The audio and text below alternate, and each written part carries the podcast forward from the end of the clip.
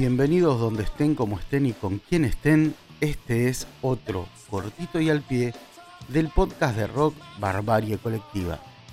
Una excusa, simplemente un ratito para encontrarnos entre capítulo y capítulo y poder compartir algún dato curioso, información nueva o simplemente juntarnos a escuchar música. Esta vez nos reúne la posibilidad de preguntarnos acerca de un comentario que ha estado girando en las redes de, un tiempo a esta parte, que tiene que ver con una pregunta que quizás eh, muchos se hacen desde hace mucho tiempo, que es ¿por qué en el rock, en el hard rock, o más específicamente en el heavy metal, no hay bandas de músicos de etnia negra?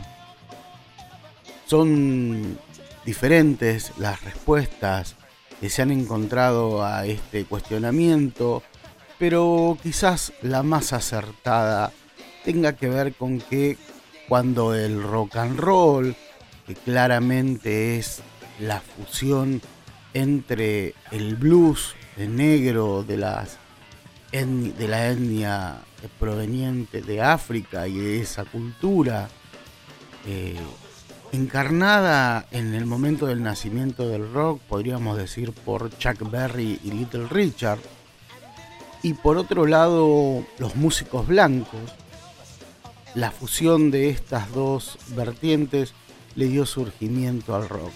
Y así es que se popularizó y se convirtió en todo el mundo en una música, si queremos, mayoritariamente blanca, este, e interclasista, que después le dio lugar a eh, otros géneros como el pop y la etnia negra, los músicos negros, eh, con la necesidad de preservar sus raíces, eh, esta cuestión identitaria, lo que hicieron fue volcarse hacia otro tipo de géneros que les fuesen más representativos, por ejemplo el soul, podríamos emparentarlo con el pop, sería el pop negro.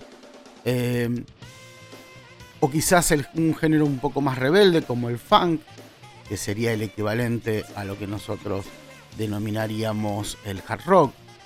Eh, y finalmente el rap y su carácter contestatario que estaría ligado al punk.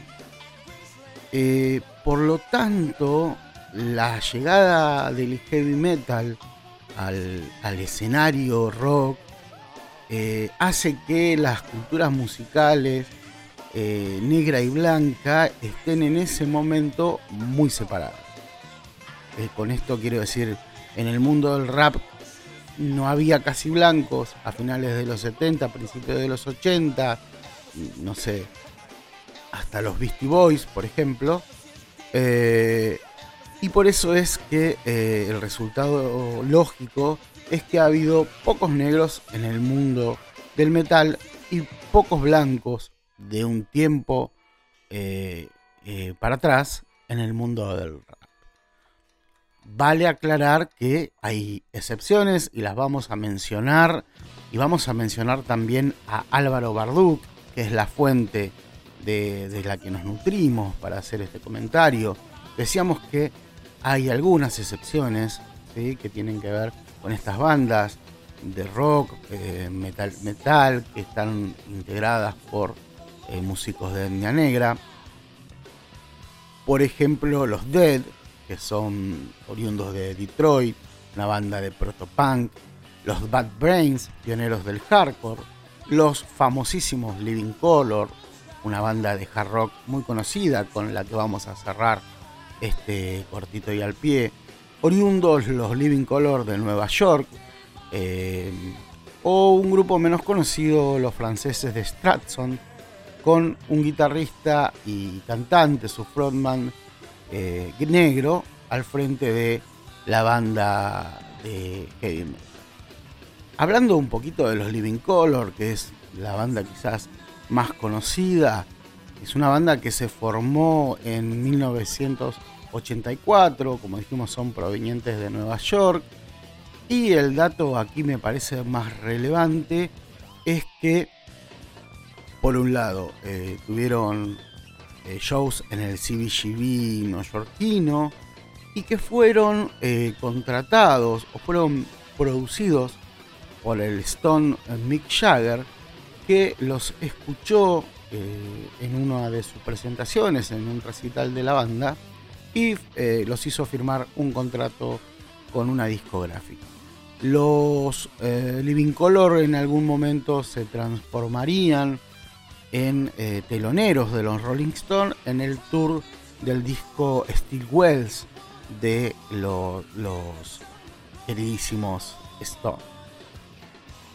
Podemos decir, un poco para ir eh, cerrando este cortito y al pie, que es bien cortito, que a lo largo de las últimas décadas la música metal ha perdido un poco el peso que había tenido en otras décadas, pero ha incorporado elementos que son tomados del hip hop y el hip hop es básicamente, eh, se, ha generado dentro de la cultura negra.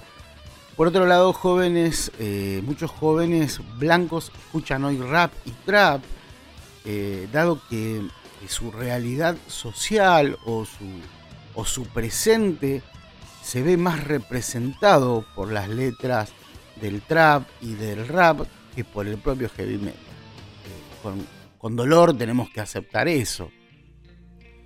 Em, muy fuerte el trap, por ejemplo, eh, se encuentra en, en, Inglaterra, donde la línea, el límite entre las razas y eh, las clases sociales, dado que los, jóvenes eh, viven una misma realidad, medio que se ha perdido. Eh, este límite, si bien no vamos a, desentendernos de que Europa tiene tintes todavía racistas y clasistas, más con el avance de las derechas en todo, el, globo y bueno, y finalmente en el viejo continente en los últimos tiempos. Pero bueno, no, no, no politicemos partidariamente o no ideologicemos esto que tiene que ver con poner en palabras lo que le está pasando a la juventud.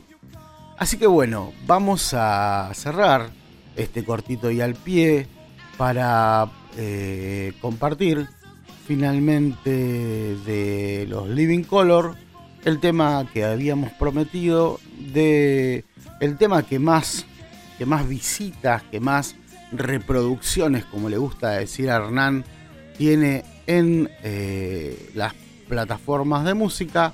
El tema que vamos a escuchar de los Living Color es culto a la personalidad.